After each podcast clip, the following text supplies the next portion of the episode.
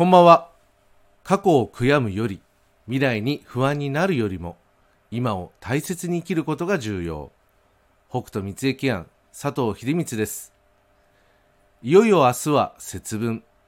季節を分ける節目の日。暦の上では冬を終え、新たな春を迎える、そんな日です。鬼は外、福は内。さて、古の人は何を鬼として何を福としたのでしょうか？駅の世界観で捉えると鬼は冷えそしてそれが引き起こす病魔病気ですね。福は暖かさ生きる者に優しい気候生命を育む気候ですね。そのように理解できます。これ以上寒さは続かないでね。病魔もここまで。節目を超えてこないでね。本格的な春はまだ先だけど、春らしい気候が間違いなく訪れますように。そして新しい生命が育まれますように。そんな気持ちが込められているのだと考えています。簡単な説明となりましたが、古の人からすると、春夏秋冬、どの季節が過ごしやすいというよりは、その季節らしい気候が正しく訪れることこそ、自分たちが生きるために必要な食べ物が育まれる循環が巡り、結果的に生活も豊かになる。そんなことだったのだと思い馳せています。現代に生きる私たちも自然という中で生きていることには変わりはありません。そんな自然の変わらぬサイクルが変わらず巡ることを願い、明日の節分を過ごしたいと思います。それでは早速明日のメッセージに行きます。2023年2月3日金曜日、明日の天地のことの葉、抑止に運が乗る日、自発的な勢いが強まる。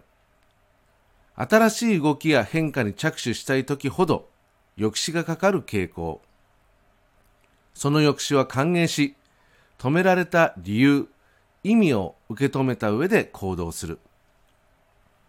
こちらの補足ですが、新しい行動、今までの流れが変わる変化、衝動による行動、それらを選択したい時ほど抑制、抑止の出来事が起きやすい気が巡っています。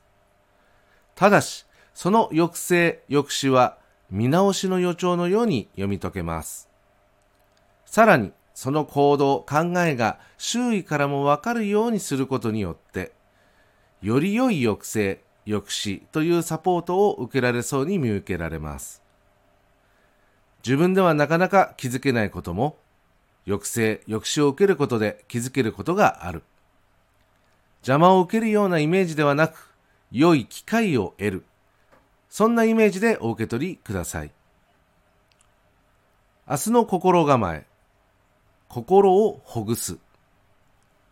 こちらの補足ですが、こわばった姿勢では体は硬く、上手に動けないのと同様に、硬くな、固まった心のままでは良いものを受け取る準備は整いません。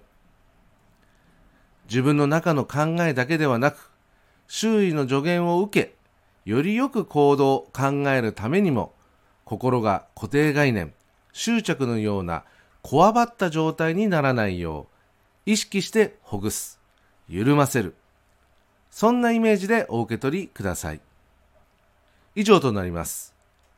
いつものように明日のメッセージは縛られるものではなく、気になった時に、判断に迷った時に活用する。